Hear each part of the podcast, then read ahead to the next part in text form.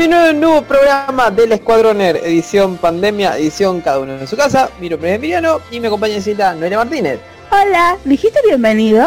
Bienvenidos. Lo dijo de manera muy rara, pero lo dijo. Sí, porque sonó como bienvenido.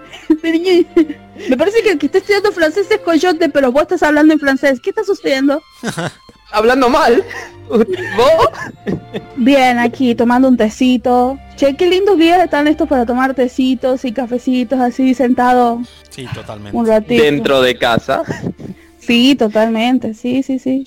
Y la voz que escucharon ahí de fondo del señor Sebastián Richard o Coyote. El famoso y mítico y único coyote. Sí, sí, sí, aquí estoy hoy desde casa también. Desde mi hermoso Coyote. living que amo mucho. Trayendo, Su primer hincha. Coyote, Mi primer hincha. Trayéndoles toda la infoñoña que requieren para la pandemia. Que es la mejor, por cierto. Sí, por lo menos para sobrevivir en este, en este tiempo es lo mejor. Siempre. ¿Qué estuvieron haciendo nerd este fin de semana, gente? Voy a empezar yo porque siempre empieza Noé. Ah. Este fin de Cállate, semana, niña, cállate. Este fin de semana, además de sufrir con mis dolores de contractura tremendos, terminé de jugar la trilogía de Mass Effect. Algún día voy a hacer la reseña. Me gustaría hacerla bien y larga. ¡Wow! ¡Qué dedicación! Me volví muy fanático de esa franquicia. Viñoña interna se siente orgullosa de ti. Ay, gracias. Empecé, vi, vi una película francesa bajo recomendación de mi profesora. La verdad que fue horrible, no levantó para nada mi poco amor que tenía ya sobre las producciones francesas. Eh, sí, me pareció muy mala. Pero por otro lado, mi novia me recomendó La Mantis, una serie francesa de unos asesinatos. Que está muy bueno, está muy bueno, de, una- de unos asesinatos de un asesino en serie. Que está muy buena, voy por el segundo capítulo apenas, pinta bien. ¿Qué más? Bueno, fue básicamente eso, sigo estudiando, estudiando de todo un poco. Ese fue mi fin de NEAG.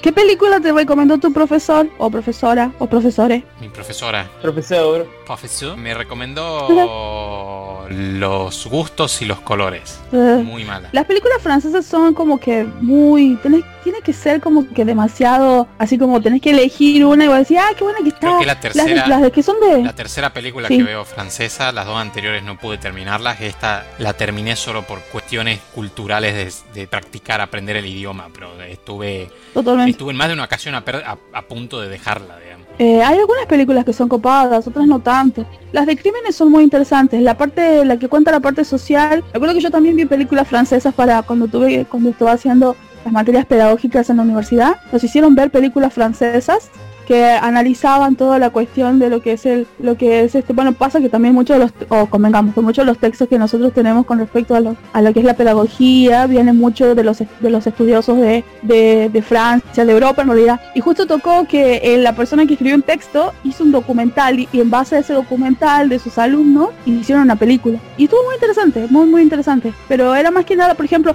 las cuestiones sociales, las cuestiones de crímenes y algunas que otras romance son interesantes. Pero si es algo experimental o si es una cosa así como muy artsy, muy de arte, es como que... Eh, eh, bueno, bueno. ¿Y vos, Emiliano, qué estuviste haciendo? Yo iba a decir en- antes de todo eso que la- lo más cercano a película francesa que vi fue este La Pantera Negra. la versión con... Ay, esto, este, este francés que hace... ¿Pantera negra o la pantera con Natalie rosa? Portman. Ah, Pantera Rosa, perdón. Me confundí con color. la Pantera Rosa. A mí se me estaba quemando la cabeza. Clouseau, el del inspector Clouseau. Sí, el Inspector Clouseau. Sí, pero la, la versión nueva con... Con Steve Martin. Con Steve Martin, sí. es Ah. lo, lo más francés que, que vi. ¿Y eso estuviste haciendo? No, no, lo que yo estuve haciendo es este ponerme el día con Star Wars, de Clone Wars. Es Alguien se, de mi alguien, tema. se debí- alguien se debía sacrificar por la comunidad nerd y lo- Emiliano lo hizo. Un aplauso, por Debo, favor. Ah, debo remarcar ahí que le estuve insistiendo mucho porque haga el sacrificio. ¿Pero valió o no? me parece Sí, muy bien. sí, me parece i- muy igual bien. este, fui totalmente engañado por ese sacrificio porque yo entendía que, que la serie ya había terminado. Y como, no, no, todavía quedan dos episodios más. Tenía que hacerlo, perdón. No tenía opción. Disculpame, te tenía que engañar. Era por tu propio bien, entendelo. Vas a, cuando crezcas, vas a comprender este momento. Steve Martin y Jan Reno eran los dos, la, la dupla que, que estaba ahí. Es Jean Reno. Probablemente Jan Reno, ok. Jean que Reno poner tiene el acento a estos tipos. Eh, Coyote, si vos querés peli- ver películas copadas, busca la, la, la, la filmografía de Jean Reno. Tiene películas muy Bueno, lindas. Una de las películas Hay que una vi que- en ese momento era- también. Una de las películas que vi en ese momento Sí. era con Jean Reno y no me gustaba. Eh, pero te recomiendo, yo no, no me acuerdo bien cómo se llama, pero la historia es de que eh, la esposa de Jean Reno eh, está enferma y bueno, está por morir y sabes que no hay lugares en, no hay lugar en el cementerio. Y la esposa no quiere que la cremen, quiere que la quieren que la entierren, entonces él está haciendo todo lo posible para que la gente del pueblo no se muera y para conseguir el pedazo de parcela que queda como para, para enterrarlo a su esposa. Es muy linda la película, muy muy copada, es una suerte de comedia negra, pero un drama también, pero es muy buena. No me acuerdo bien cómo se llama la del cementerio, pero esa fue muy graciosa y triste, pero es graciosa tener que iba a ver a los vecinos, es más, yo creo que de hecho una lista de probabilidades de quién tiene más chance de morir como para ir cuidándolo. Pero no, muy copada la película esa y después la otra, las de, las de acción que él tiene son, son interesantes. Bueno, tendré presente. Bueno, y, yo le, vengo a contar este en noticias del mundo nerd. Hay una muy chiquitita, pero que voy a mezclar y hablar un poquito más de Star Wars, que viene justamente de Star Wars Disney. La semana que viene, como todo el mundo sabe, está el 4 de mayo en medio de toda esta semana y como nos contó Noelia en el programa pasado, se estrena un documental que trata de El Mandaloriano, de cómo se grabaron ciertas cosas, de entrevista con directores de cada uno de los episodios, con actores. Se va a estrenar el 4 de mayo, porque el 4 de mayo es este día como el día de Star Wars, el día de que la fuerza te acompañe, por inglés de May the Force be with you. Ah. Lo sabían, ¿verdad? Sí, sí, sí, sobre todo por tu, tu Spanglish. Ah, sí, no, no, mi Spanglish es, es terrible. Más, más para el público es May the Force be with you. May the Fourth, en este caso sería, cambia un poco el, el 4, suena parecido a Force, eh, cuarto, y de ahí la, la relación. Exactamente, gracias por el inglés. Es- ese día se va a estrenar en Disney Plus. Yo pensé que ya se había iniciado con el servicio. Las seis películas de Star Wars, la, la trilogía original, más las nuevas, más todo eso, se va a estrenar recién ese día. Yo pensé que ya estaba desde el día 1. No, no, no, todo tiene que tener un- una cuestión de marketing por detrás con Disney, ¿cómo podés dudarlo? Evidentemente sí, pero yo pensé que como, bueno, ya que le pertenece Star Wars, le pertenece a esa cosa, como lo estrenan al día 1, no, van a aprovechar eso, pero bueno.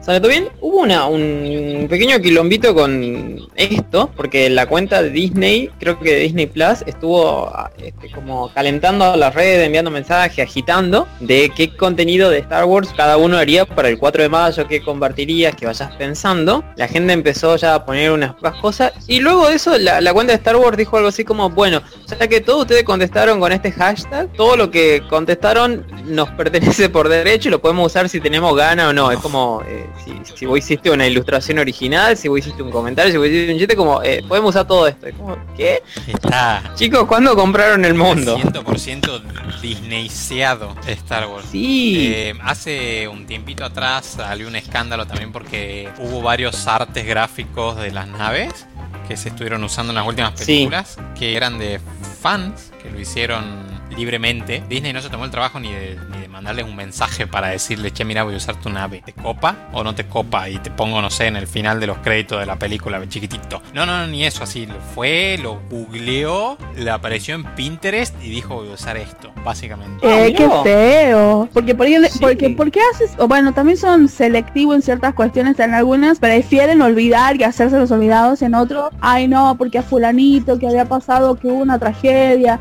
Le, hu- hay un personaje que llegó el nombre de ese chico, Sí. salió en la enciclopedia, le mandaron una nota a la familia, un cuadrito, firmado por todo el mundo y de repente para otras cosas se olvidan. Eso, eso, eso no está bien, porque el fan ama ser reconocido por su, por las cosas que amas. Pero si yo llegase a hacer un fan art y dijeron, bueno, ¿sabe qué? Vamos a utilizar esto, yo me decía, sí, por favor, utilícenlo. Solamente con que me permiten ponerlo en mi currículum, me manden una fotito y un, y un cosito de nosotros utilizamos tu, di- tu dibujo y ya está. O sea, yo, yo me siento La mayoría... pagada. Bueno, una orejita de Mickey.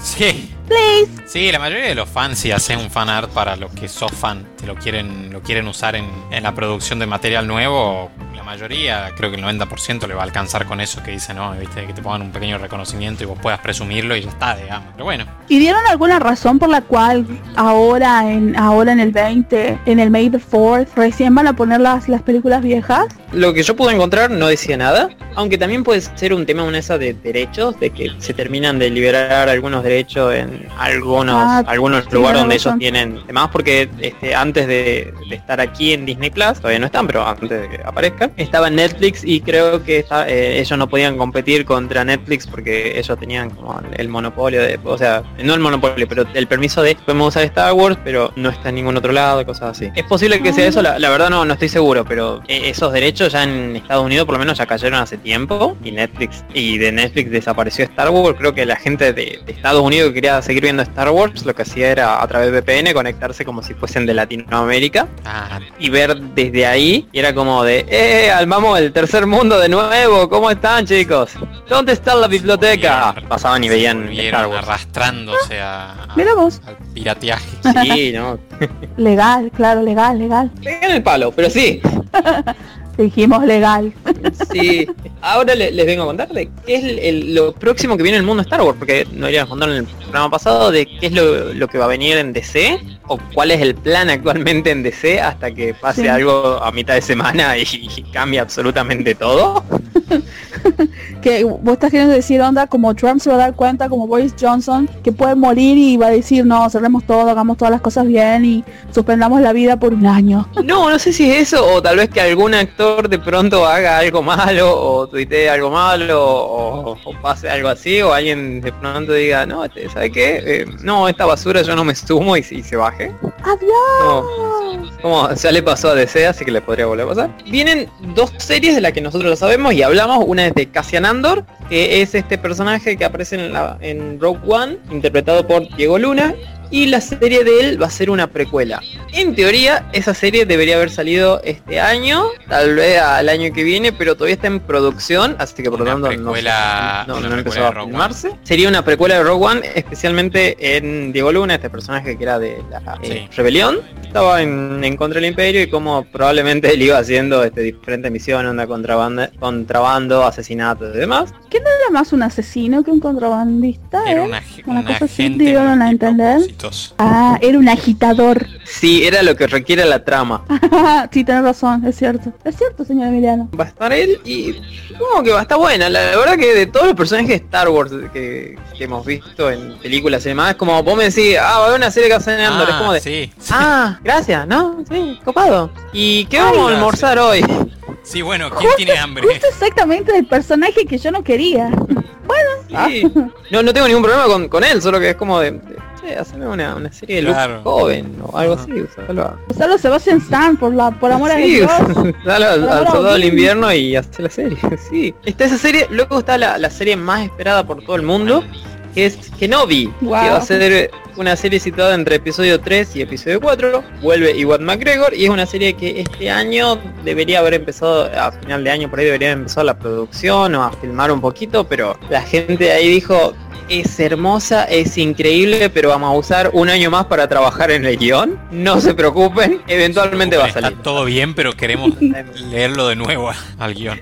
Está No todo se bien. preocupen, no se preocupen, estamos todos bien, los 31. 23, pero sí, eh, No, porque porque hemos perdido dos, pero los 31 que estamos estamos bien, porque ya, ya perdimos, ya perdimos un año, ya perdimos guionista, ya casi casi lo perdemos a, a Ewan, así que los 31 no. Iwan, Iwan va a estar al pie del cañón ahí para decir, "Da- denme el Pensar cheque. que Iwan Sí. tiene Hello relación de amor-odio con su personaje, ¿no? Sí, no, el, el fanatismo por Star Wars le vino hace, hace Sí, poquito a Iwan. cuando está quedando cortina, me parece. Bueno, esta, esta serie va a estar dirigida aparentemente o supervisada o en la mayor parte por Deborah Cho y no sabemos qué va a pasar porque es una serie donde va a funcionar todo, pero por razones que no decimos que de, pronto que iba a ser la mejor serie del mundo pasa a bueno, en algún momento va a salir. Deborah Cho es una directora, trabajó en La Bella y la Bestia, trabajó en Mr. Robot y va a ser en Star Wars y también estuvo ya en Star Wars metida con este el Mandaloriano. Dije un episodio y va a aparecer en el documental sobre el Mandaloriano. Es una de las directoras invitadas para hablar de qué es lo que representa hacer Star Wars o qué, qué es lo difícil de hacer todo esto que va a ser la semana que viene. Oh, interesante, o sea, es decir que va a contratar a una persona que ya tenían en su cartera de empleados. Interesante. Sí. Además, en esto de que viene a futuro en Star Wars, que ya está confirmado, ya se sabe, es la tercera temporada de Mandalorian. O sea, no salió todavía la segunda, pero la tercera ya está anunciada y este año comienza la parte de vamos a ver la historia, vamos a ver de qué tratamos. Supongo que va a volver Pedro Pascal para la tercera temporada, así que es como de, bueno, probablemente Siempre Pedro Pascal no muere en la segunda. Siempre va a haber un episodio en donde él se saque la máscara y lo veamos. y tenemos que escuchar su voz, mínimo. Debe ser, sí, por tema de cheques yo creo que fue ese episodio de sacar la cara porque la idea que nos dan de Mandaloriano es que es la manera, es de la forma, no hay que sacarse nunca el casco y eh, no hace falta que se lo saque, no hace falta que, que nos lo muestre, pero si estás vendiendo a una serie a través de su actor, es como de, bueno, que en un momento u otro se saque el casco. A mí, me, a mí me gusta mucho Pedro Pascal, así que sí, que, que- que le saquen el casco, que le saquen la armadura, que le saquen el Eh, eh, Disney es este viene- apto para todo público. ¿no? Viene metiendo bien Ah, actores de, de habla hispana Disney, ¿eh? Entre Diego Luna, Pascal. Sí, es como Disney somos los Mexicano, nerds. chileno. chileno. Y Star Wars anda por ahí, ahí también metiéndolo al Capitán Ríos chileno también. Parece que es la, la nueva moda. Y sí, son quieren quieren un público, quieren captar un público que es muy fanático y, y el hecho de que vayan a otros países es, es- es importante Sí, la Wars- representación. Star Wars en Así que está, México, está sobre todo, interesante. roba mucho. Perdón, perdón. Sí.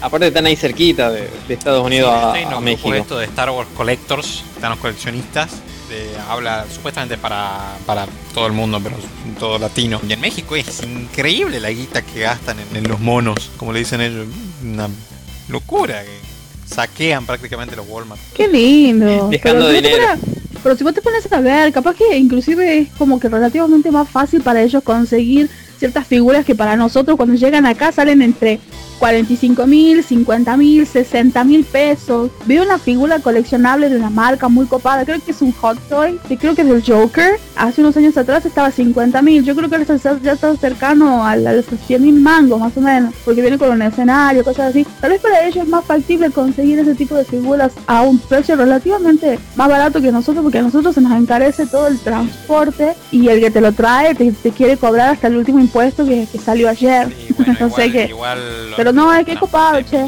Sí, país, totalmente. Sí, sí, sí, Igual- totalmente. Así que Igual lindo, che, hay- qué bueno- como un límite qué bueno que- que te salga más barato y puedas darte el gusto a tener una habitación entera destinada en tu casa. ese, ese es mi sueño. Un sueño de todo el mundo. Claro. Y va a haber una nueva serie que está anunciada, que salió hace, eh, fue anunciada creo que la semana pasada en Variety. Es lo, es lo más raro que hasta el momento que yo sé anunciaron en Star Wars, en especial en series.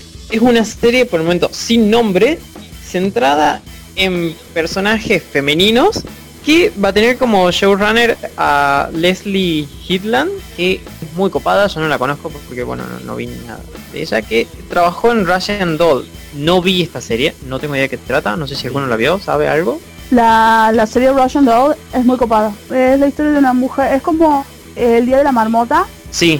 Pero la chica está destinada eventualmente a morir. Ah, Es, Ah, es muy copada, es muy copada la serie, creo que tiene unos 8 episodios, creo que duran media hora, 45 minutos los, los capítulos, muy interesante. y lo que sí se dijo, lo que sí decía Variety, es que va a ser una línea del tiempo alternativa, lo cual abre una bocha de preguntas porque en cómics principalmente estamos acostumbrados a esto de, bueno, ok, este, este, muere un personaje, de pronto aparece otro nuevo. En Star Trek pasa lo mismo, de que hay un universo mirror o puedes tener, en- interpretarlo como una línea del tiempo alternativa, de que hay una historia que está sucediendo por ese lado y que puede chocarse o no eventualmente con la línea de tiempo primaria. Pero en Star Wars, hasta donde yo sé, es algo que nunca se había tratado esto de que haya un universo alternativo o un universo paralelo donde puede estar ocurriendo Sí, la no, historia de una manera diferente con el mismo cerca, personaje o no, cerca totalmente nuevo. Creo que no sé si no. me- Va, miento si digo que tengo la certeza, pero no recuerdo un cómic ni siquiera con eso. Star Wars se, se iba mucho por las edades, digamos. O sea, o volvía mil años al pasado, o te exploraba mil años el futuro, todo lo que quieras, pero no incursionaba en, en distintas. eh, claro. El universo paralelo. Qué Sí, extraño. no, es rarísimo. Y También abre la pregunta de, de qué personaje se va a tratar. Si es de algún personaje totalmente nuevo para esta serie nueva que está ambientada en una línea de tiempo diferente, pero que es conocida por nosotros, onda de, no sé, que sea como la línea de tiempo de episodio 1, pero que las cosas suceden de otra manera, o será algo totalmente, un, un periodo histórico de- de- del universo de Star Wars que no conocemos, y después de, si agarran tal vez algún personaje que ya esté creado, porque por ejemplo podrían sacar algo del cine de, de Rey y tal vez llevarlo a, un, a ediciones totalmente diferentes, pero la actriz supongo que debe ser ya carita para, para hacer eso. O hacer lo mismo con Rose o Leia. En, en- en el universo expandido hay más personajes, pero en el universo principal de la película este, no tenés más de 20 personajes femeninos que puedas nombrar. En este momento no se me ocurren más de 10. Sí, sé, tal vez ¿Qué hora- algunos que hayan estado en Rebels o en o en o en las Guerras clónicas. Disparando naves para todos lados. sí. La maniobra Holdo. Choca esa nave, choca esa nave, choca esa otra también, choca aquella. Kamikaze japonesa y viendo las leyes de la, de la física establecida en Star Wars de tiempo inmemorable. Eso, eso es- no sé, me, me llama mucho la, la atención la idea que es lo que quieren hacer. Lo que me da miedo y no me gusta es lo de línea del tiempo alternativa. Es alternativa porque no se quieren jugar, onda si sale mal, porque Supongo que, Hay bueno, un- si sale mal, lo van a de un solo plumazo, lo van a sacar, onda. No cuenta esto, a la. Disney me parece con el Sí. tema de Star Wars. Sí. yo, yo pienso algo así, porque por ejemplo a Holdo y a Rose se la odian. A, a Rose se la odia de una manera muchísimo más grande de lo que para mí deberían hacer. Es como, está bien, no te gusta la trama, no hay problema, pero atacar a la actriz, hacerle bullying a la actriz, como bueno, ya el problema es totalmente tuyo. En la última película la, la Ramil ningunearon al personaje también, digamos, quedó ahí. De poco Sí, más se convierte en la, niña arbusto. Horrible. Sí, la niña Arbusto, sí, la niña Arbusto Sí. tenía más participación. Sí, creo que creo que le dieron más participación a las dos personas absolutamente irreconocibles que no tenían nombres, que se besaron, las dos chicas que se besaron.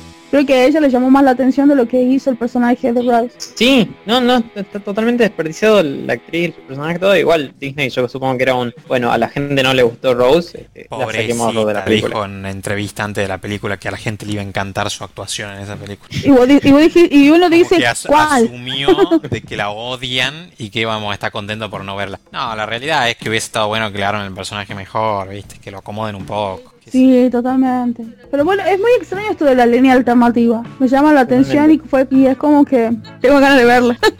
Sí, yo, no, yo también, más que nada para saber qué van a hacer, si qué- qué Exacto, cagazo No van a matar ahora. que no sea de Favreau Sí. o de Filoni. Ay, sí, esos hombres, por favor. Deben casarse y tener niñitos. Niñitos Star ¿Sabes Wars. qué? Te recomiendo que veas algo que ellos dos no participaron, que es de Star Wars, que es algo que, que ap- apareció cuando estaba investigando que, que era lo que se venía, y es algo que nunca se vino, que cerca del 2012, un poquito antes, Disney, eh, no Disney, Lucasfilm estaba trabajando en una serie animada de Star Wars de la mano a Robot Chicken. De esta serie se llamaba Star Wars Detours. Es totalmente animada, tiene ahí en internet hay repartido como 39 episodios de 2 minutos cada uno de duración. Está orientada en la comedia. hay cosas que son muy sí pero muy graciosa y hay cosas que Sí, son terribles. Aparentemente, sí, había una bocha de episodios, esto ya ha terminado, no sé si más de una temporada, pero cuando Disney compra Lucasfilm lo vio y dijo, eh, lo Sí, vamos a guardar. Recuerdo, vi, vi, vi algo, vi algo, sí. Hay un momento donde Obi-Wan está contando chistes en una cantina, nadie se ríe luego del chiste. Creo que el chiste que cuenta como el, ma- el maestro Window eh, salió despedido por una window, por una ventana, y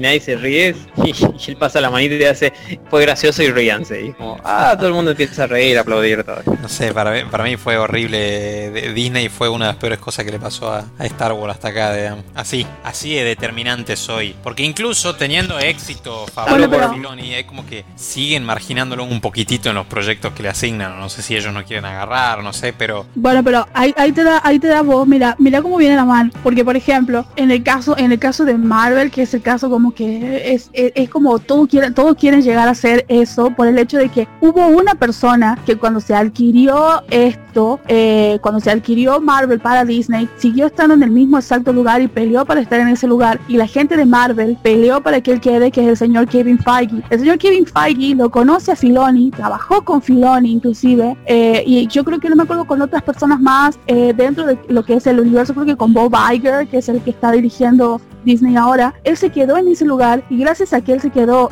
y el peso que tenía, y convengamos que no debe haber tenido 10 películas cuando fue adquirido, eh, la, Disney adquirió Marvel, pero el chabón se quedó y porque hay una persona que está detrás de los productos, que admira los productos, que quiere los productos y sabe dónde quiere llevarlo, Marvel se convirtió en lo que es. Pero acá te das cuenta que con, la, con respecto a lo que es Star Wars, las personas que deberían estar peleando por la franquicia no tienen idea y salieron a decir, no hay material de dónde sacar nuevas historias. O sea, cuando quemaron todo, hicieron una quema de, de cosas que, que Lucas dio como canon y después como, ah, no, bueno, no sirve. Después, ay, bueno, sí, sí sirve. Entonces ahí te das cuenta que la falta de liderazgo de una persona idónea, mira lo que hace. Y que obviamente Disney ya no les gusta, ya está, no está dando la guita que no- puede que esté vendiendo todos los muñequitos que vos quieras, pero igual, eh, igualmente para las personas que gastan más que en muñequitos, ya ahí es como, no, ¿sabes qué? Se van a cagar y son las personas que tienen los medios y empiezan a, a tuitear, tienen podcast tienen programas y tienen cosas, y es como que, no, no, no, paremos. Busquemos a alguien que más o menos haga algo copado, pero ahí te das cuenta, la, la diferencia entre alguien idóneo y alguien que no, cuando para, li- para liderar algo. Sí, sí, tiene, tiene mucho de eso, de no hay no hay personas capaces de, de llevar adelante todo el proyecto o que no, no conocen Star Wars tal vez. Contrátennos, Sí, no es que conozcamos Star Wars, no, pero queremos dólares, por favor. también. pero También conocemos Star Wars. Para cerrar esto de Star Wars, hay otras cosas. Hay una que fue cancelada hace mucho tiempo que iba a ser una película Ah. de Boba Fett, que luego de que solo fracasó en cine, bueno, solo eh, la mandaron a fracasar básicamente, se canceló lo que iba a ser este universo de Star Wars antologías y se canceló Boba Fett, pero que en teoría Boba Fett podría servir de unión tal vez entre solo, tal vez un Kenobi o relacionado a eso o podrían este, inclusive haber sacado la película de Darth Maul Sobrevalorado, Boba Fett. que Una locura, no lo entiendo. Totalmente. El casco más lindo de la galaxia e inútil. Y no, no sabemos qué va a pasar con eso, si en algún momento va a salir una película o no, porque los actores, algunos actores solo dijeron, este, yo tengo contrato para tres apariciones. Como de, Claro. ah, bien, andate al MCU, ahí funciona esto. Y las otras dos cosas que están ahí, que no sabemos qué va a pasar, eran dos trilogías que en Star Wars habían anunciado. Una escrita, producida, creada por los directores de Juego de Tronos, por los creadores de Juego de Tronos, D&D, que ellos luego abandonan el proyecto para ir a hacer algo en Netflix, así que no sabemos qué va a pasar con esa trilogía. Y la otra trilogía es la que luego de episodio 8, bastante cercano, le habían dado a Ryan Johnson y que no sabemos en qué quedó, ya que episodio 8 no, a- referido al público no tuvo una aceptación La completa. Hay mucha gente que... Sí, la, la favorita de Coyote. Hay mucha gente que odia episodio 8 y otra gente que odia directamente a Ryan. Ryan es copadísimo, episodio 8 es como, bueno, sí, es un mix, ahí elegí tu lado. Pero que en un, en un momento dijeron, bueno, no iba a ser una trilogía, sino iba a ser una película y luego a ver qué pasa, pero esta- estas dos trilogías están como anunciadas y nunca alguien salió a decir, este, esto no se va a hacer. La trilogía de Schrödinger. Puede seguir existiendo o puede que no. Star Wars está actualmente en limbo total. Sí, aparte dijeron que iban a parar unos años sin hacer nada y luego en algún momento dijeron, no, tal vez en el 2021 2022 haya algo nuevo en el cine. Yo creo que Como, tiene que ah, ser ok. una serie un tiempito más antes de querer largar una película, digamos. Con Manda- Mandalorian está teniendo éxito, The Clone Wars también, la estuvimos viendo. Y le tengo fe a la de Cassian también. Porque son esas que, que no es... Pasar igual que con Mandalorian, digamos, no estás esperando wow, wow, la, la- la- el peliculón, la- la- el pedazo de serie. Y puede salir algo bien, o sea, me parece que da pie para que armen algo original desde la visión del, del director, del guionista. Y está la de Obi-Wan, que también va, va a- va a levantar en pala solo por ser Obi-Wan y porque lo tiene Iwan McGregor, digamos. Ojalá que Sí, sea ojalá que sea buena. que retomen algunas historias copadas de, de- de las guerras clónicas con Obi-Wan. Oh, sería hermoso. Sí, sí, porque podrían quedar este personajes, cosas para ir a visitar y demás. Ah, bueno, había un montón de Jedi que que sobrevivieron aparece- la, la Orden 66 que se que podrían aparece ver. Ahsoka, digamos, porque ahora roban con Ahsoka en todos lados. Donde pueden la ponen. Además, seguro va a aparecer Mandalorian también. Y sí, sí va a aparecer. Eh, sí, va a aparecer Mandalorian, es interpretada más, lo por contamos- Rosario. Dawson. Sí, es más, lo contamos aquí. Me encanta Ahsoka, uno de mis personajes favoritos de Star Wars, pero increíble. Ya la, la- la- la- no puede faltar ni en los comerciales, ¿me entendés? O sea, tiene que. La están sobreexplotando a la pobre. Soy Ahsoka Tano y estás viendo Disney Channel. Y bueno, pero ahí te das, ahí te das cuenta de que están tratando de vender y de levantar la franquicia con un personaje que funcionó para un lado, para una cosa en particular, un trabajo de y creación, creación de Filoni. Ahí te das, te estás dando cuenta de que están tratando de hacer que algo funcione, eh, pero de la cosa copada. O sea, es más, es la primera, ese es la, ese es el bebé de, de Dave Filoni, que él le llevó el, el diseño del personaje, el todo con respecto al personaje a George y le dijo, sí, sí, de una, hacerlo. Es como, verdaderamente es el bebé, el bebé de, de Filoni. Entonces, ahí te das cuenta que si un personaje está bien hecho, bien armado, mira, mira todo lo que hace. Y sí, la van a explotar a más no poder porque están tratando de hacer algo copado. Qué triste, Coyote. ¿Qué, qué, qué fue de nuestra franquicia tan amada? Bueno, esa era mi noticia de Star Wars. Yo espero que, que, termine- que ustedes terminen más alegres. Perdón por haberlos bajoneado. noticias siempre. Sos un portador de malas noticias. Yo creo que eran buenas. Era nuevo contenido. Está bien, también puede ser, puede ser. Era, era muy copado. ¿Con qué seguimos ahora, muchachas? ¿Quién sigue? Coyote tal vez nos puede alegrar un poco con videojuegos. Trataré de ser eh, bre- brevazo. Tengo las novedades del mundo de la tecnología, algunas más, más ñoñas y técnicas que las otras, aunque cortitas las técnicas. AMD, nuestro fabricante preferido de procesadores. Dio novedades de que alrededor del 28 al 30 de septiembre, cerca del Computex, que es un evento grande de presentación de, tecnología, estarían revelando sus nuevas plataformas Zen 3, que es la nueva arquitectura de procesadores, la nueva generación, y RDNA 2 para las gráficas. ¿Cuál es la, particularidad de la RDNA 2? Es la arquitectura que se va a usar en las nuevas consolas de videojuego, tanto para Xbox como para PlayStation. Tiene como este, este está puesta la esperanza de que por fin logre competir de manera más cara a cara con Nvidia, que hasta el día de hoy es indiscutible en cuanto a, al rendimiento de Nvidia, le da envidia a AMD, le da no logró acercarse. Eh, y sería. Debería, deberíamos, deberíamos tener un, deberíamos tener este, el, este, la batería sí, Después nuestro editor lo va, lo va a hacer. Claro, póngale trabajo al editor. Interesante porque hasta hace unos años venía AMD muy por detrás en todo, en procesadores y en placas gráficas. Y en los últimos años con la arquitectura Zen le está pasando el trapo por encima a Intel, eh, por lo menos en lo que es plataformas de, de escritorio y también en plataformas corporativas con, con los procesadores EPIC. Ha recuperado mucho mercado y bueno, le falta entrar con los tapones de punta en lo que es tarjetas gráficas. La arquitectura RDNA2 está basada también en la arquitectura Zen, lo cual le da como una cierta luz de esperanza de llegar a, competir con, con Nvidia va a soportar el ray tracing, la tecnología ray tracing, que es esta tecnología que permite una mayor, eh, un mayor realismo en la parte gráfica. Y eh, va a estar incorporado de manera nativa en el hardware de, RDNA2. Y bueno, la particularidad de que les mencionaba es eh, la arquitectura que va a implementarse en, tanto en PlayStation como en Xbox. Siguiente rumor de Sony, porque seguimos con rumores, hasta que, hasta que no esté revelado algo fehacientemente en algún evento de ellos, no vamos a poder decir tenemos noticias. Lamentablemente tenemos que seguir trayendo rumores. El rumor eh, dice que a través de un evento virtual este 4 de junio estarían revelando más detalles de, de la PlayStation 5. O sea, si se levantan con ganas, quizá el, 4 de junio haya alguna novedad, si no, no. Exactamente novedad de qué, no sabemos. Obviamente nos encantaría ver la, fucking consola, ya la forma, digamos, qué forma tendría. Lo único que sabemos la forma y, apariencia del control. Pero bueno, e, eso por el lado de Sony. Recién nos hicimos una pausa en la grabación y vimos el tráiler de Assassin's Creed Valhalla con los muchachos del programa.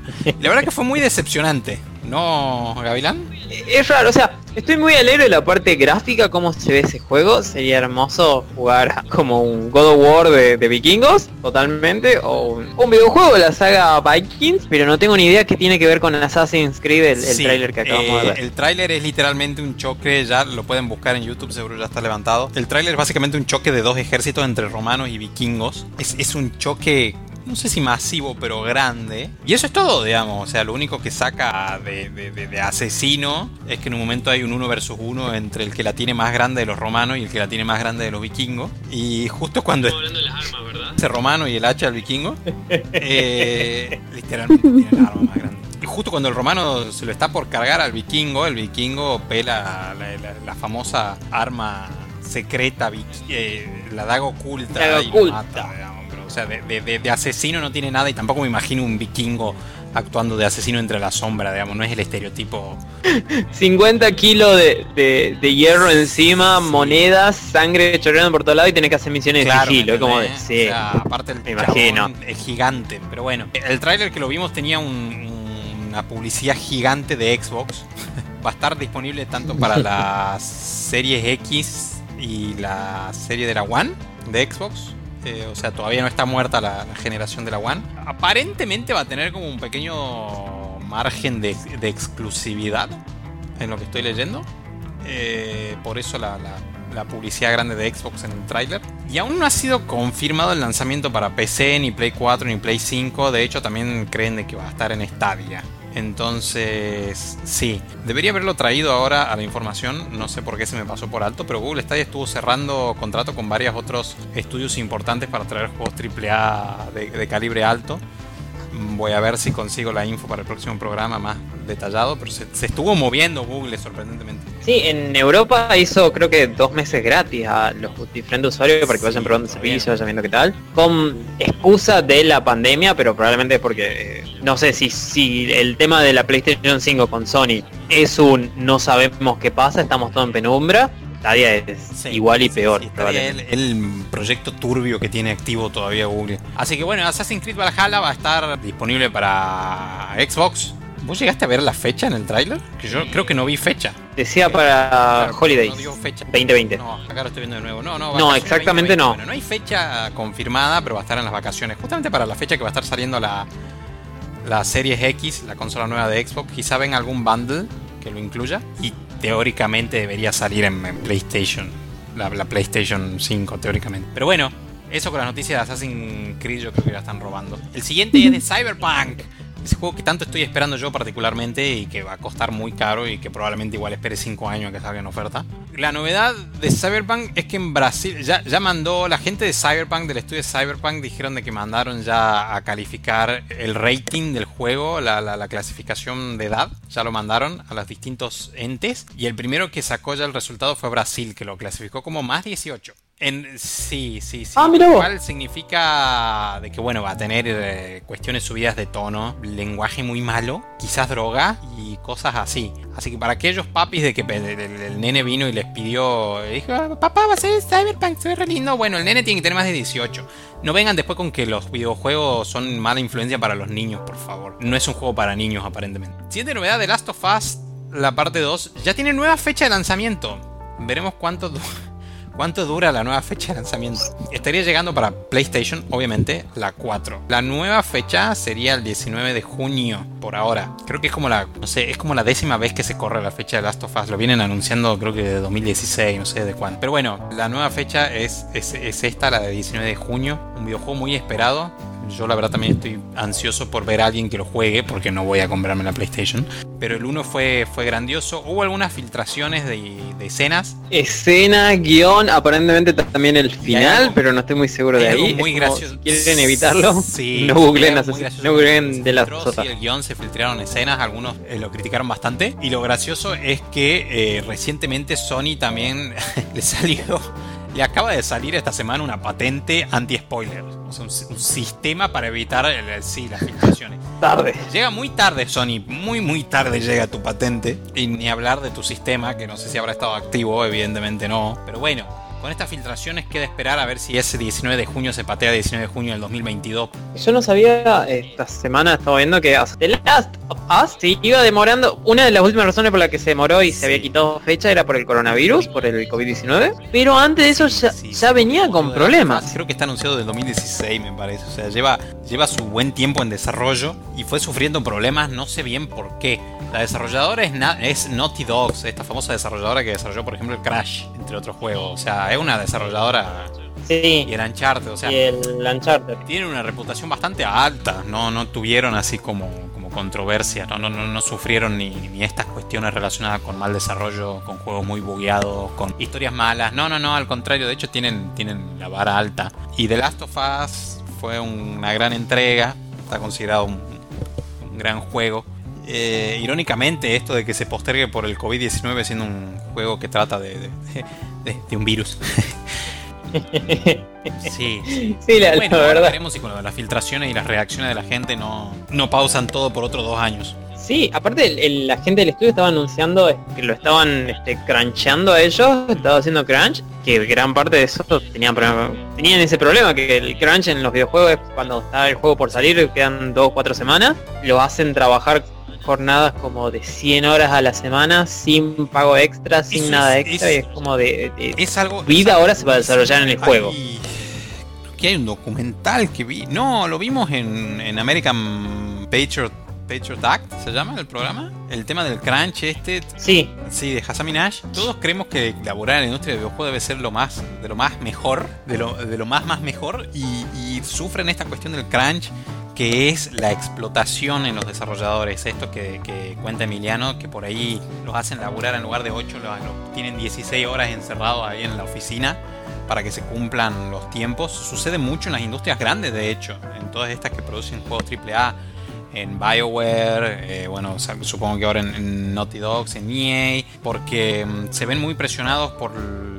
los inversores y les dicen, no, mira, este juego vos me dijiste que en la primera reunión de que tenía que estar para, no sé, el 20 de julio de 2020, bueno, no sé cómo llegarás, pero lo haces porque si no te demandamos y te sacamos toda la guita. Cosas así, y por ahí el juego le falta. O sea, es muy difícil hacer pronósticos en desarrollo de proyectos tan grandes porque van surgiendo en el camino cambios, van surgiendo impedimentos y es uno de los motivos por los que mucha conocí. Hubo, por ejemplo, en Mass Effect, que ando tan obsesionado con la franquicia, el pibe Mass Effect. Mass Effect fue un fracaso para lo que fue el resto de la trilogía. A mí me gustó, pero la verdad que deja, deja mucho en comparación con la trilogía original. Sufrió muchísimo esto del crunch y sufrió muchísimo esto de las presiones corporativas y de hecho hace poco uno de los involucrados en, la creación del universo de, de, Mass Effect y creo que también algo, algo de Dragon Age dejó BioWare y se fue a una productora más chica, una desarrolladora más chica por estos motivos.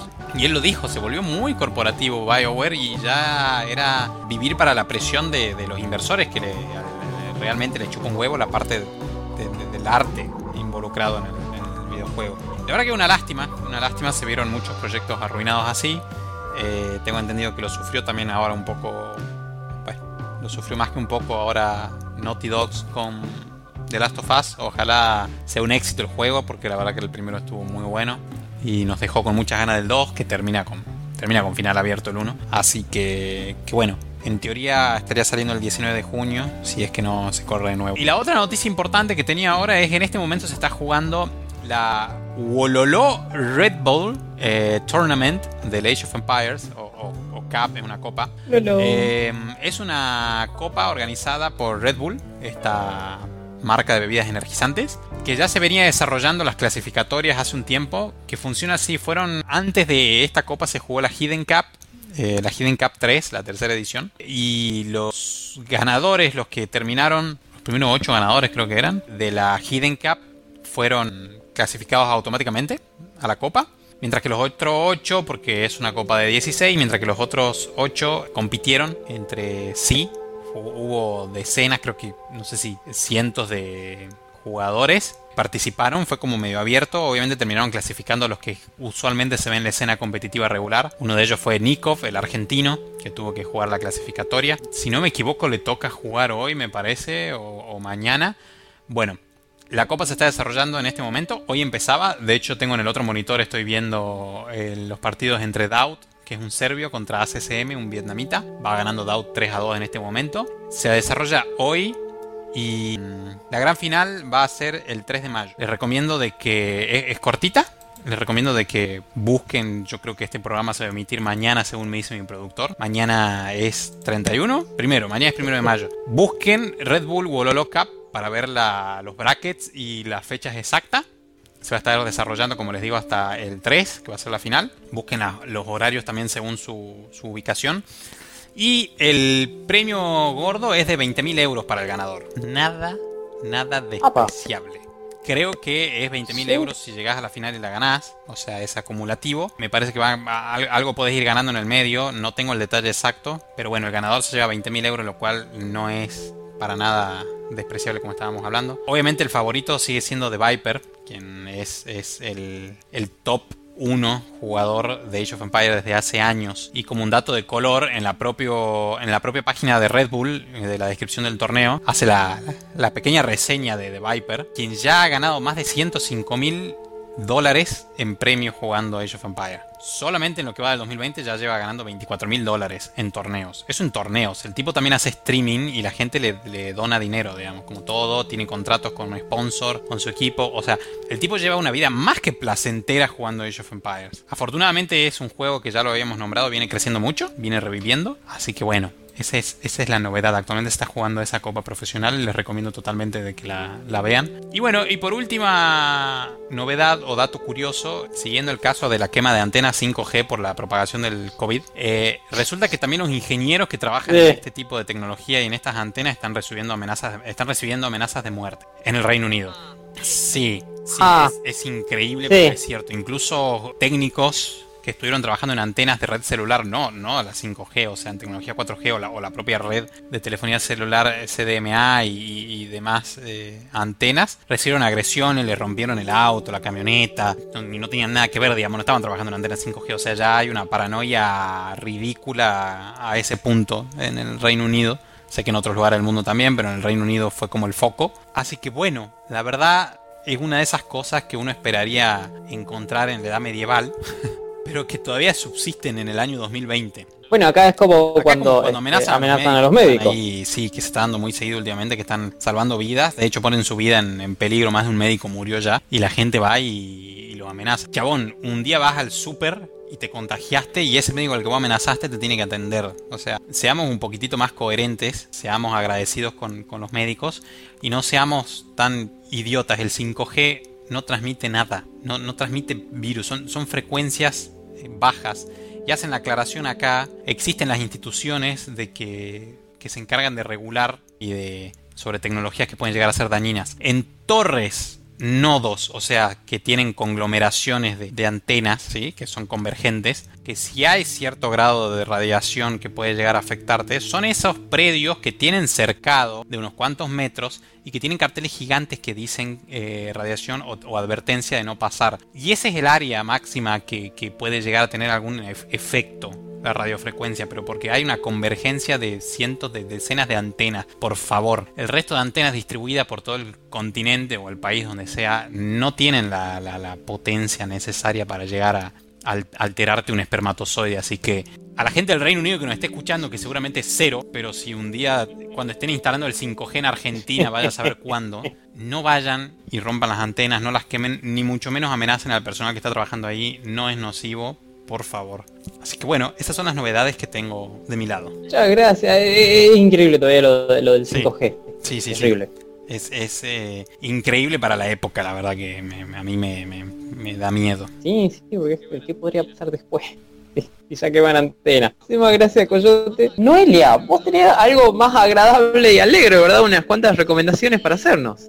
Sí, quiero contarle una rapidito. Eh, hace una semana atrás sí, ya hace una semana, en el, en, la, en el canal de YouTube del National Theatre, que es de Inglaterra, publicaron que van a pasar en vivo el día de hoy, obviamente que es en, en, en a la noche, no sé bien tengo, no me fijé porque obviamente YouTube le va, le va a avisar si tienen ganas, a, aquellas personas que escriben inglés, a aquellas personas que les gusta la literatura, a aquellas personas que le, que, que le, que ama ver este teatro. Tal vez es un poquito como sectorizado esto por el hecho de que no va a haber, creo que no va a haber este subtítulos, pero The National ah. Theatre va, van a poner, van a poner una obra que la está rompiéndose mucho tiempo, que es una obra de mi amadísimo Benedict Cumberbatch, donde él actúa junto con otro actor que hace de, de Sherlock Son los dos Sherlock eh, que están haciendo eh, Frankenstein Brother. Es una historia acerca del monstruo de Frankenstein.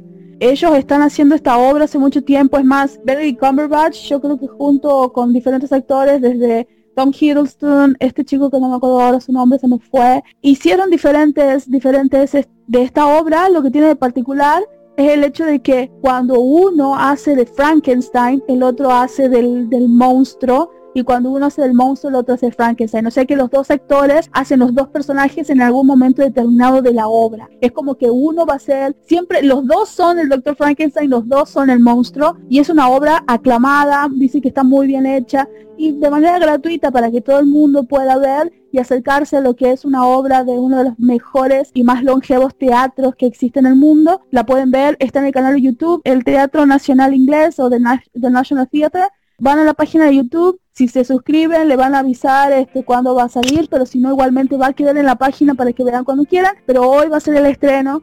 Para el que quiera ver en algún momento alguna obra de teatro muy copada, este, con actores muy interesantes, pueden suscribirse a la página de YouTube. Están haciendo como detrás de escenas y están tratando de acercar a las personas que están en aislamiento social en Inglaterra, pero más que nada para compartir para todo el mundo diferentes obras, actores y cosas maravillosas de uno de los cines, perdón, uno de los teatros este más viejos que es el Teatro Nacional Inglés.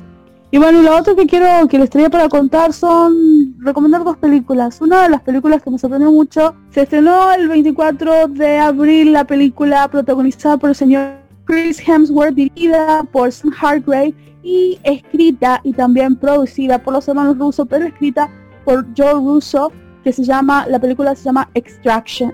Creo que para Latinoamérica se llamó Misión Rescate, pero yo creo que figura en Netflix como Extracción. Extraction. Es una película de acción, la recomiendo totalmente, es una gran película. sorprendió me sorprendió muchísimo y sobremanera porque está basada en un cómic que escribió el señor Joe Russo junto con Andrew Parks, Joe Russo, Anthony y Fernando León González y Alex Skillman que se llama eh, City, ciudad, basado en ese cómic que es, cuenta la historia de un eh, mercenario que es, es, el personaje del señor Chris Hemsworth, tiene una misión. Básicamente al ser un mercenario y ser una persona muy eficiente, lo contratan para que rescate a un nenito, al hijo de un lord del crimen, del crimen en Bangladesh, y que lo que tiene que hacer es sacarlo de Dhaka. La historia está muy copada, la verdad que el personaje del señor Chris, eh, Hemsworth es Tyler Wright y la verdad que es muy muy interesante, está filmado íntegramente en la India, tiene, tiene muchos actores locales, el nenito que hace de, que trabaja con él, que tiene un nombre impronunciable, gente, pero está muy copado. Yo no sabía que los hermanos rusos habían escrito un cómic. Ellos habían escrito el cómic y el arte, o sea, la gráfica y la edición están hechos por el señor León González y Alex Killman es una novela gráfica que se llama Ciudad. Eh, es bastante violenta, no les voy a mentir, es muy violenta el cómic tanto como la película. Y la cosa maravillosa que tiene esta película es que tiene todos los, todos los condimentos Marvel, no, se imaginan, porque el señor Sam Gray, uh, Hargrave, que es la persona que dirige la película que tiene un pequeño cameo, durante muchísimos años fue el doble de acción del señor Chris Evans, del otro Chris. Eh, fue Capitán América durante muchísimo tiempo. Y hace unos años atrás se ascendió, ya no es más, eh, sí sigue siendo un hombre de, riesgo, pero uh, él el coordinador y sigue trabajando como coordinador de las partes de acción y de los dobles para Marvel. Y este es su estreno, como este es su ópera prima como director y la verdad que las escenas de acciones son impresionantes, no tienen desperdicio, hay algunas que tienen, tienen como ciertas cosas de acción muy Marvel, pero sinceramente la película está muy copada, tiene, es, muy linda la historia, tiene como un final abierto, yo no lo noté hasta que leí un artículo después que la vi al estreno, después que la vi al estreno de la peli, y fue como, ¡Ah! tiene razón, eso había pasado y yo no lo había notado. Pero no, muy, muy copado. Eh, una de las críticas que le hicieron es de que eh, pusieron a un, a un personaje blanco para hacer la película y que, pero la cosa es que como todos decían, sí es cierto, o sea, la película la quieren vender y la venden con el señor Chris Hemsworth, pero íntegramente todas las personas con las que trabajaron la, parte de la producción se lo hizo en la India con gente que estaba en Dhaka, en, Bangladesh, actores que son de la zona. Entonces es como que dijeron, bueno, esa crítica fue bastante injusta porque Netflix puso todo lo que tuvo que poner para que sea realizada en situ, en el lugar y con personas de y con especialistas de ahí. Este no es el Chris Hemsworth gracioso de, de Thor, es un poco más serio, hay una historia detrás y está muy muy bien contado, muy bien hecho. La recomiendo totalmente. Es una muy buena película, muy lindo estreno, porque se nota la calidad de lechura y el señor Sam Hargrave parece que quiere seguir los pasos de, del director de John Wick. Es otro, es otro hombre de la, de la acción que se convierte en director. Esta es una de las recomendaciones, es de Netflix. Se estrenó el 24 y está disponible en el streaming para que lo vean. Eh, no es muy larga, es muy copada. Es cierto que tiene violencia, no es para toda la familia, pero la, la acción es muy copada. Y la otra película que hace rato tengo muchas ganas de, comentarles porque a mí me gusta ver películas de todas partes. Y esta estuvo en Netflix hasta no hace mucho, eh, no sé si todavía seguirá, pero es una película china que salió en el 17. Yo llegué a esta película porque yo soy parte de muchas páginas que, que son como foros para, para recomendar, ya sea películas y dramas y cosas. Sí, no, pero en Facebook. Son grupos de Facebook en donde te básicamente te recomiendan diferentes dramas, actores, eh, películas y cosas de la, de la tele y el cine asiático. Y me salió siempre la propaganda de un momento en especial de la peli, que esta película se llama Our Shining Days o también es conocido como Flash Girl, Shiny Girl, y en español se llama Nuestros Días Brillantes. Si es comedia, es, es, musical, tiene cosas así como te cuenta todos los vericuetos de las escuelas secundarias, pero no es una cualquiera, una escuela cualquiera. Es una enorme y prestigiosa escuela china, viejísima.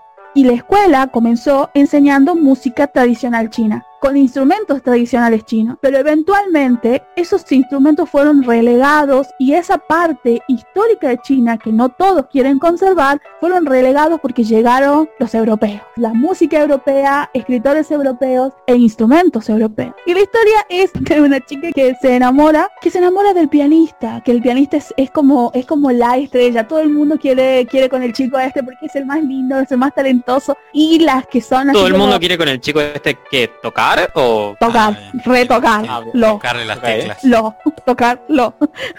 lo que está, este, lo que tiene de, de, copado esta película es que más allá de que puede que sea una, una típica película de adolescente, tal vez muy así como kawaii, muy tierna, en realidad te muestra una cosa que, que, está muy interesante, que es el hecho de los choques culturales, e inclusive como en la escuela misma pelea porque la escuela eh, recibe donaciones de gente que tiene dinero, pone más empeño en las cosas europeas y no en la cosa tradicional china. Y se ve como los chicos pasan todo el día, es una escuela donde pasan todo el día, tienen dormitorios en donde viven estos nenes que vienen de todas partes a tocar diferentes instrumentos. Y hay algunos instrumentos que ya están dejándose de hacer, especialmente los tradicionales, y sí o sí tenés que ir a estos lugares para aprender. Es hermosa la película, chicos, ¿qué quieren que le diga? Es muy hermosa. Cuenta la historia de Chen Jin, que es la chica que se enamora del pianista de la escuela, y ella toca un instrumento que lo considera, eh, creo que es persa, no sé de dónde carajo, que ya les digo cómo se llama, un nombre re difícil. El Jean Queen es un predecesor, o no sé cómo sería, es muy parecido al piano, es de origen persia, de lo que ahora actualmente es es como una mesita. Literalmente es así. Es una mesita que tiene un montón de cuerditas y vos tenés dos pequeños martillitos en donde tenés que tocar las cuerditas para hacerlo sonar. Es dificilísimo y encima tiene diferentes alturas porque tienen como una, como tiene una tirita de madera que levanta a las diferentes cuerditas para darle diferentes este, sonidos.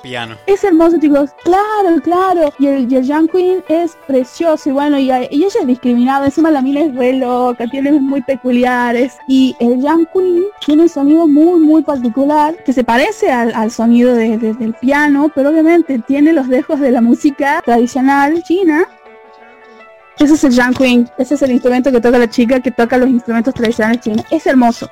Es hermoso, suena muy hermoso. ¿Y qué es lo que pasa? Ella quiere ser copada, quiere ser cool, entonces se junta con un grupo de que hacen música pop y ellas tienen como diferentes, hacen cosplay, pero el grupo de música que ellos tienen son de instrumentos tradicionales y son veneradas, una de las de las de la líder toca un instrumento precioso que es el el guzheng, el guzheng, que es otro instrumento de cuerda pero es como es un pedazo de madera que tiene todas las cuerdas de estos instrumentos son de seda.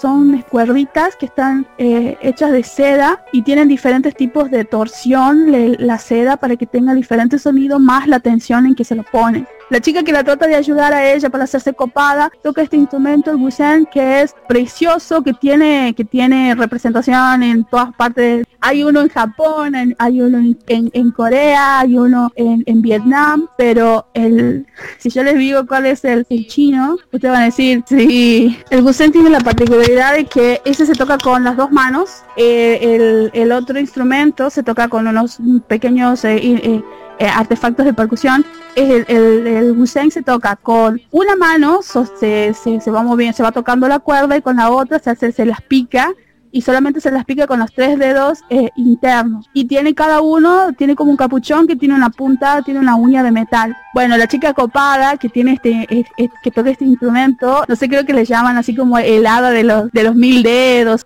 Todo esto se ve en la película, se, oyen los diferentes instrumentos en el choque de las dos culturas, es maravilloso. Y es una película totalmente recomendable para toda la familia. Yo la vi con mi madre, nos matamos de risa. Y es hermoso cada vez que, que suenan los instrumentos lo precioso de lo que es lo europeo, pero lo mágico de los diferentes sonidos de los instrumentos eh, chinos, que también te cuentan de que hay instrumentos que ya no lo están haciendo, que ya las familias que solían hacer los instrumentos se están dejando de hacer. Es caro tener esos instrumentos, es caro estudiar música eh, en un país como China y, los que están estudiando música son absolutamente privilegiados. Eh, es muy hermosa, la verdad, totalmente recomendable. Our Shining Days eh, creo que estaba en Netflix, pero si no, seguro van a encontrar una manera de, de, buscarlo.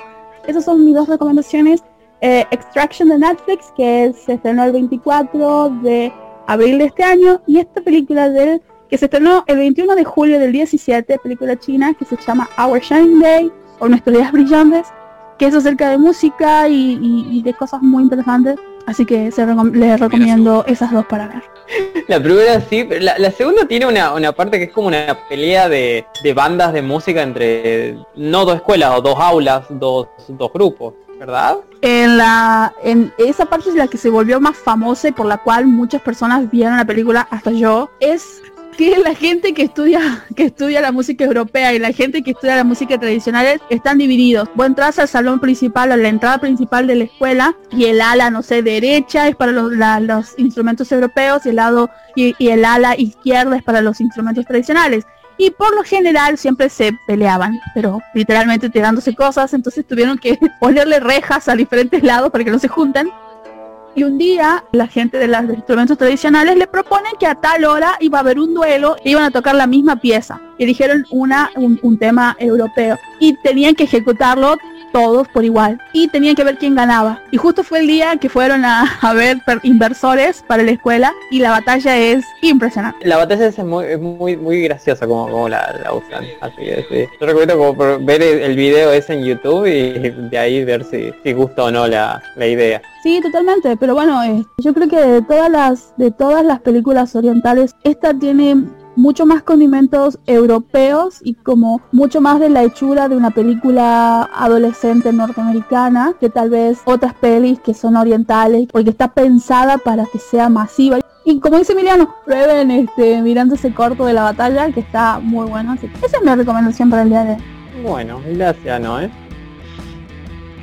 Queremos darle las gracias a Smallville Store que el lugar mágico que queda en Congreso 64. En Paseo de Compras Q. En el local A10. Y este lugar donde pueden encontrar de todo relacionado a cultura nerd, como Legos, tapabocas, eh, pueden encontrar consolas retro, pueden encontrar un montón de, de objetos, de juguetes retro, de cosas coleccionables pueden encontrar también cosas para usar y ponerle a su cosplay, pueden encontrar delantal de diferentes personajes nerd. Impresiones 3D. Impresiones mucho, 3D. mucho merchandising de Harry Potter, que son muy guapadas las cosas que tienen, algunas originales, otras artesanales. También el señor dueño de Smallville, Diego, te hace por encargo tu poster, así que cuando pase todo esto pueden pasar o inclusive pueden ir encargándole ya qué cosas quieren para su poster. Sí, buscan Smallville Store en Facebook y van eh, diciendo qué es lo que quiere, qué es lo que le interesa. O si ya vieron algo que está en, alguna de todas las fotos ahí, como yo quiero eso, por favor reservámelo y, lo van a encontrar cuando, cuando termine todo esto.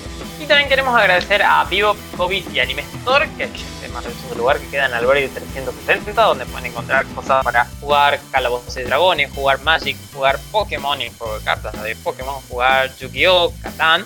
Pueden ir y jugar a todos estos juegos, que normalmente hay torneos todos los días o pueden ir y jugar alguno de los juegos que hay en el propio local, o llevar sus juegos y jugar con un amigo, pasar un tiempo, disfrutar del aire acondicionado o del calor cuando hace frío y es invierno. Sí, puedes ir a comer, consumir, tiene, tiene para vender, tiene ahí todo, cosas ricas para vender. Además, también puedes conseguir todo lo relacionado a los juegos. Si te ven las cartas, tienen ellos venden protectores. Y si te gustan coleccionar diferentes este, diferentes muñecos y figuras de, de, colección también las encuentras ahí. Si quieres comprar dados para D&D o para cualquier otro juego, también los venden ahí. Así que totalmente recomendable para que vayan a Vivo. Y ahora, por esta cuarentena, tiene una nueva modalidad de compra. Sí, pueden comprar a través de internet, porque pueden encontrar en la página, en la, tanto en la tienda de Facebook como en Mercado Shop, pueden encontrar y comprar cosas en Vivo. Si entran en la página de Facebook de Vivo, pueden ver qué es lo que quieren, mandan mensaje privado y de ahí arreglan. Y si no, en Mercado Shop, para entrar ahí es Vivo Store